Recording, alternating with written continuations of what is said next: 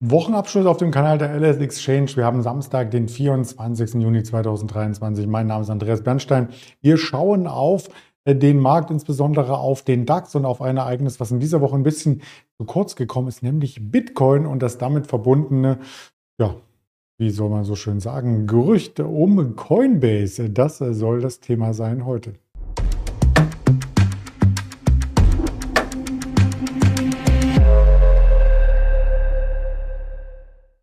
Mein Name habe ich schon gesagt, Datum auch nochmal im Blick. Das Format heißt Marktblick und ist eine Kombination aus natürlich meiner persönlichen Meinung und den objektiven Darstellungen der Fakten, keine Anlageberatung und auch keine Handelsempfehlung, die hier ausgesprochen wird.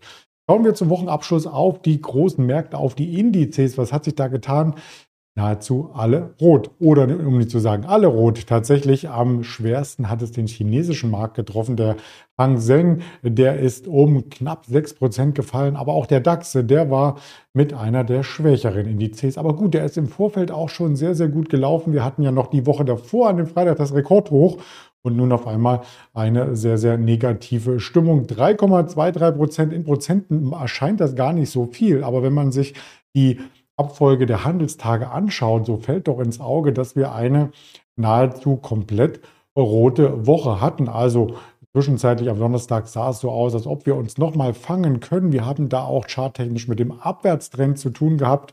Ich möchte das hier einmal deutlich machen im Endloskontrakt. Da sieht man eindeutig vom Allzeithoch, vom Rekordhoch über 16.400 Punkten ging es im Tief bis nahezu 15.700. Die Zonen, die man hier sieht, das sind begrenzungs- oder charttechnisch relevante Zonen auf der Unterseite zwischen der 15.900 und der 15.700 eine Range.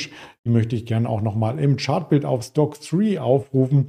Die hatten wir nämlich Anfang Juni und ja, davor zwischen 16.000, wenn man es ganz grob möchte, und der 15.700 eine Seitwärtszone die sich seit dem äh, Februar, März äh, schon angedeutet hat. Also damals war es noch die Oberseite einer Bewegungszone und dann ist es tatsächlich die Unterseite gewesen. Aber der Bereich um 15.650, 15.700, wenn man so möchte, könnte jetzt wieder als Unterstützung herhalten. Wird der unterschritten? Und da hat der Ingmar Königshofen am Donnerstag im Interview ein paar interessante Insights gezeigt sieht es tatsächlich äh, sehr, sehr schlecht aus, rein charttechnischer Natur. Also fünf Tage in dieser Woche gehandelt, fünf rote Tage, nichts Gutes und einzelne Unternehmen sind ja sogar richtig abgestraft worden. Wir hatten gestern mit Blick auf die Performance allein am Freitag die Siemens Energy mal rausgegriffen, also gerne auch für das Freitagsinterview nochmal vertiefend reinschauen.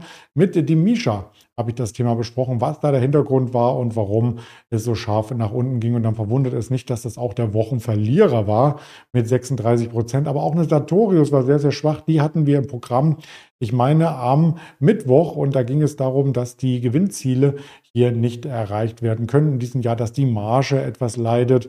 Ja, und dass deswegen Sartorius auch abgestuft wurde von mehreren Analysten. Eine BASF, zyklische Werte, eine Continental, äh, Vonovia leidet unter dem Zinsanhebung. Die hatten wir in der Woche davor gesehen von der EU und auch äh, von der FED. In dieser Woche die Bank of England auch mit einer Zinsanhebung und auch äh, das nordische Land, ich glaube Norwegen oder Schweden war es, die auch die Zinsen angehoben haben. Also weiterhin die Zinsanhebung ist ein internationaler Trend, dem sich dann viele Werte nicht entziehen können und worunter auch die Banken leiden, also eine Commerzbank ebenfalls zu den Verlierern zählen. Das sind übrigens die einzigsten Gewinner in dieser Woche.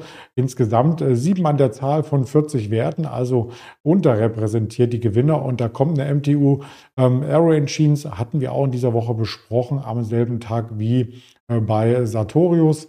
Da ist nämlich das Gewinnziel bekräftigt worden. Also auch da gern nochmal nachschauen. Und in Deutsche Telekom, wie Oma immer sagt, telefoniert wird immer auch in der Krise. Aber ich will es nicht ins Lächerliche treiben, sondern noch einmal auf den Fear and Creed, auf die Stimmung eingehen. Und die ist tatsächlich am Scheideweg. Ja, also wir könnten jetzt abdriften in eine negative Stimmung, sind noch genau in der Mitte im neutralen Bereich. Die Stimmung in den USA ist schon aus extremer Gier zurückgekommen in noch Gier. Also es gibt noch Gier und das sieht man auch deutlich bei einigen Aktien, die sich eben sehr stark nach oben bewegen. Als Stellvertreter möchte ich heute einmal die Coinbase mitbringen. Die hat nämlich am Freitag äh, ab dem Börsenstart an der Wall Street deutlich zulegen können, äh, zwischenzeitlich über 8% im Plus, aus dem Handelgang plus 7%. Also das ist schon mal etwas, ähm, wo man hingucken sollte bei einem insgesamt negativen Marktumfeld. Warum ist die Coinbase so angestiegen, beziehungsweise machen die überhaupt? Also das ist die größte Kryptobörse, die auch an einer Börse notiert ist. Also man kann dort Kryptowährungen handeln, kann sich sein Portfolio aufbauen, kann auch ähm, quasi die Aktien handeln, sonst hätte ich sie nicht darstellen können. Also auch die einzigste Kryptobörse, die an einer Börse notiert ist und wo man auch Produkte, börsengehandelte Produkte auflegt. Da geht es viel um äh, Security, da geht es um Protection, also um Sicherheiten. Logisch, wenn man hier an der Börse verbriefte Produkte ähm, für andere handelbar macht, ähm, dann muss das natürlich auch äh, sicher sein, darf aber also nicht von Cyberkriminalität attackiert werden und so weiter und so fort. Wenn man sich Coinbase mittelfristig anschaut, ist eigentlich gar nicht so viel passiert die letzten Monate. Das war schon mal anders, denn die Coinbase-Aktie, die kommt tatsächlich von einem ganz anderen Niveau. Die war zwischenzeitlich mal im Hoch bei 300, da war aber auch der Bitcoin über der 60.000er Bitcoin ist deutlich zurückgekommen. Und das ist miteinander verzahnt. Ja, auf der einen Seite, der Bitcoin kommt wieder zurück. Der ist jetzt tatsächlich auf dem höchsten Stand des Jahres, beziehungsweise wenn man nochmal zurückschaut auf den höchsten Stand seit zwölf Monaten, nämlich auf den Hochs aus Juni 2022 und bei der 30.000er Marke zurückgekehrt. Und da kommt natürlich auch wieder die Schlagzeile über die Medien, nicht nur die Schlagzeile, mehrere ähnliche, ist der Bitcoin wieder zurück, denn steigende Zinsen lassen auch so ein bisschen das Vertrauen in das Geldsystem dann ähm, schwinden, weil viele sagen, ja gut, steigende Zinsen, dann wird wieder Kapital aus den Märkten gezogen, dann kommt die nächste Krise, dann werden wieder die Zinsen gesenkt ganz schnell. Also mit den Währungen, mit den Leitwährungen mag ich das nicht so. Ich möchte eher ähm, Ruhe und auch Zukunftscharakter hier haben und eine Zukunftscharakter, ähm, Amplitude hat man ja vermisst, auch bei den Reden von Jerome Powell. Es wird sich immer auf die aktuellen Wirtschaftsdaten fokussiert. Was passiert nächsten Monat? Höchstens mal bis Ende des Jahres geschaut, aber weiter schaut man nicht. Und gerade die wirtschaftlichen Querelen zwischen einzelnen Ländern sei mal nur USA und äh, China erwähnt oder China und Taiwan, ähm, die spielen natürlich dann an den Währungsmärkten auch eine große Rolle, deren Auswirkungen. Das hat man bei Bitcoin nicht so. Also vielleicht äh, kommt hier so ein bisschen was wieder zurück und auch in Sachen Vertrauen hat BlackRock, der größte Vermögensverwalter der Welt, hier einen ähm, ja, Akzent gesetzt. Äh, der Chef, der Larry Fink, äh, war ja immer so ein bisschen gegen die Kryptoassets, hat das Ganze jetzt revidiert und möchte einen ETF auflegen. Und das haben natürlich auch schon andere Vermögensverwalter probiert, einen Bitcoin-ETF. Bisher immer Ablehnungen von der SEC, also von der Sicherheitsbehörde aus den USA. Die Begründung war, betrügerische und manipulative Handlungen sollen verhindert werden. Wenn das Ganze aber sicherer wird, ja, und ganz viele, auch die großen Vermögensverwalter hier Anträge stellen, dann kann sich irgendwann vielleicht die Behörde dem nicht entziehen und diese Produkte werden aufgelegt. Heißt, da muss entsprechend auch ähm, Liquidität vorgehalten werden, um diese Produkte handelbar zu machen.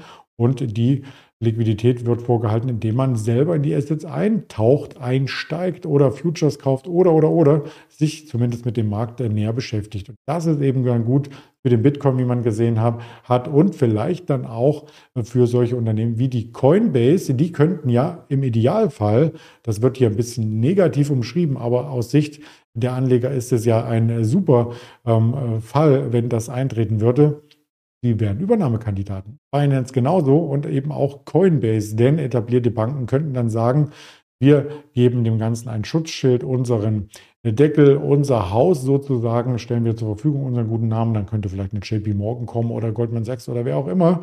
Ähm, kann man viele Spekulatur, Spekulationen anstreben, wer die übernimmt.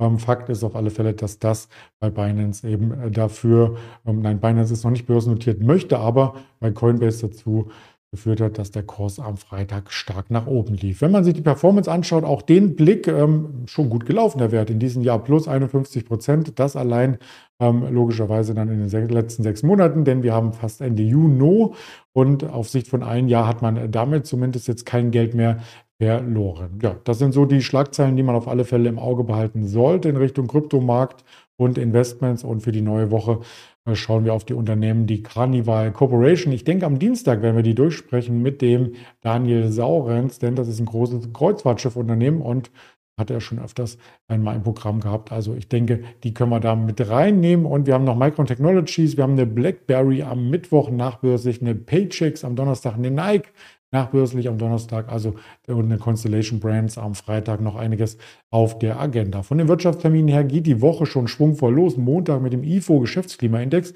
Der wird wieder ein bisschen schwächer erwartet. Das sind hier die Daten verzeichnet, die wir in den letzten ähm, Veröffentlichungen hatten. Also der ist monatelang schwach gewesen und vielleicht weiterhin schwach. Schauen wir mal, was da rauskommt. Dann haben wir am Dienstag äh, noch die Auftragseingänge langlebiger Güter aus den USA, das Verbrauchervertrauen Konferenzboard. Am Mittwoch geht es weiter mit dem GfK-Verbrauchervertrauen mit der wahren Handelsbilanz aus den USA.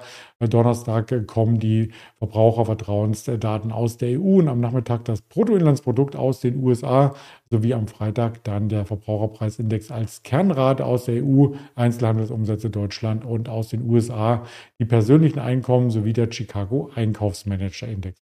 Das sind so die Eckpunkte. Weiteres natürlich auch auf den Social-Media-Kanälen.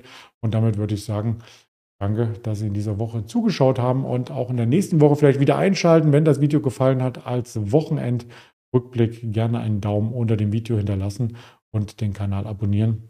Ich freue mich drüber. Die Kollegen natürlich auch. Bis Montag in alter Frische, Ihr Andreas Bernstein.